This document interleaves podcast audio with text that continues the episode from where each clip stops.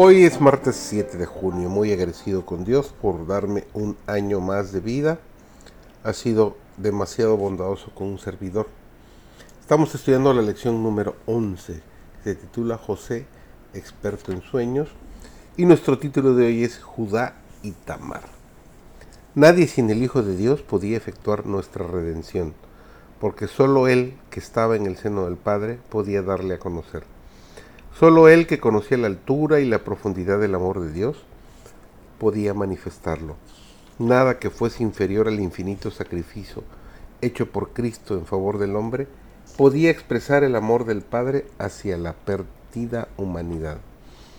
El que era uno con Dios se vinculó con los hijos de los hombres mediante lazos que jamás serán quebrantados. Jesús no se avergüenza de llamarlos hermanos es nuestro sacrificio, nuestro abogado, nuestro hermano, que lleva nuestra forma humana delante del trono del Padre, y por las edades eternas será uno con la raza a la cual redimió, es el Hijo del Hombre. Y todo esto para que el hombre fuese levantado de la ruina y degradación del pecado, para que reflejase el amor de Dios y compartiese el gozo de la santidad. El precio pagado por nuestra redención, el sacrificio infinito que hizo nuestro Padre Celestial al entregar a su Hijo para que muriese por nosotros, debe darnos un concepto elevado de lo que podemos llegar a ser por intermedio de Cristo.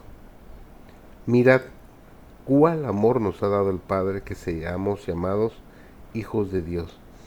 Cuán valioso hace esto al hombre. Por la transgresión, los hijos de los hombres son hechos súbditos de Satanás por la fe en el sacrificio expiatorio de Cristo, los hijos de Adán pueden llegar a ser hijos de Dios. Al revestirse de la naturaleza humana, Cristo eleva a la humanidad. Al vincularse con Cristo, los hombres caídos son colocados donde pueden llegar a ser en verdad dignos del título de hijos de Dios. Los judíos enseñaban que antes de que se extendiera el amor de Dios al pecador, éste debía arrepentirse.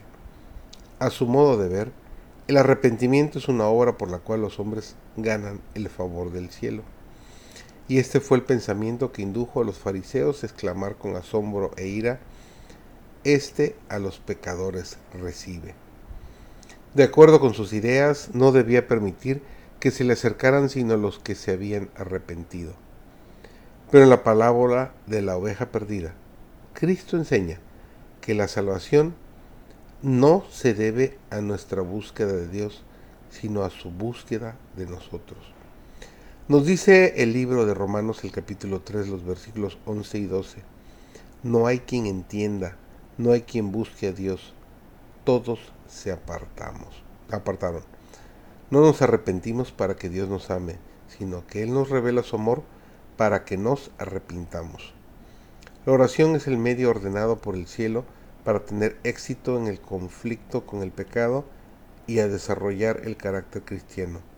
Las influencias divinas que vienen en respuesta a la oración de fe efectuarán en el alma del suplicante todo lo que pide. Podemos pedir perdón del pecado, el Espíritu Santo un temperamento semejante al de sabiduría y poder para realizar su obra o cualquier otro don que Él ha prometido. Y la promesa es, se os dará.